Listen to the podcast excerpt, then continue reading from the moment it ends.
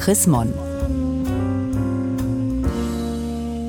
Auf ein Wort mit einem Text von Heinrich Bedford Strom. Moral ist eine Zumutung.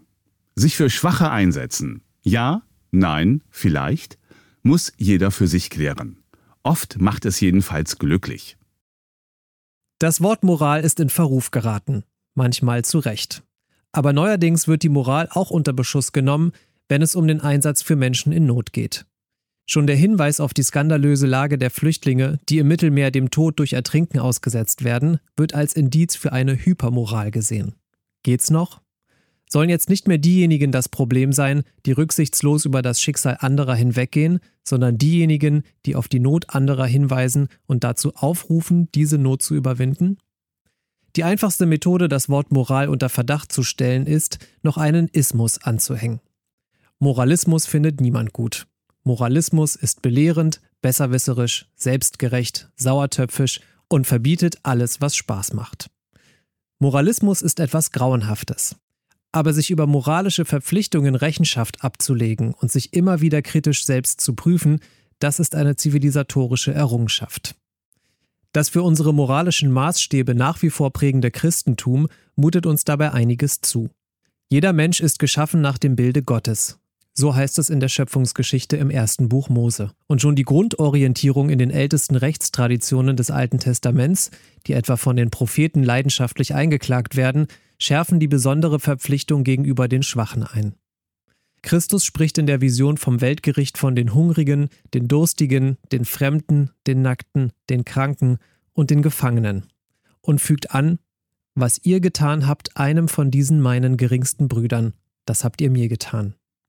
Es gibt verschiedene Wege, mit diesen Zumutungen umzugehen. Eine Möglichkeit, wir versuchen diejenigen in Not aus unserem Blickfeld herauszuhalten, die solche moralischen Verpflichtungen in uns wachrufen. Aber wie soll Verdrängung in einer globalisierten Welt gehen, in der das Leid der Welt über die Fernsehbildschirme oder das Internet bis in jedes Wohnzimmer dringt?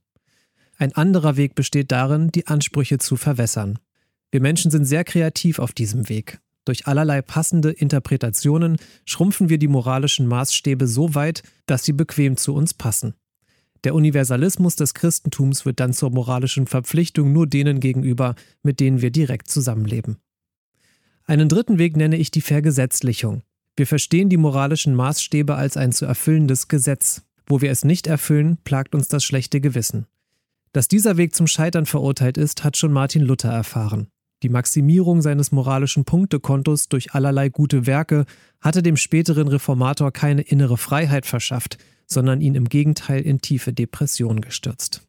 Luther hat einen neuen Weg für sich entdeckt. Ich nenne ihn, wie Luther selbst, den Weg der Freiheit.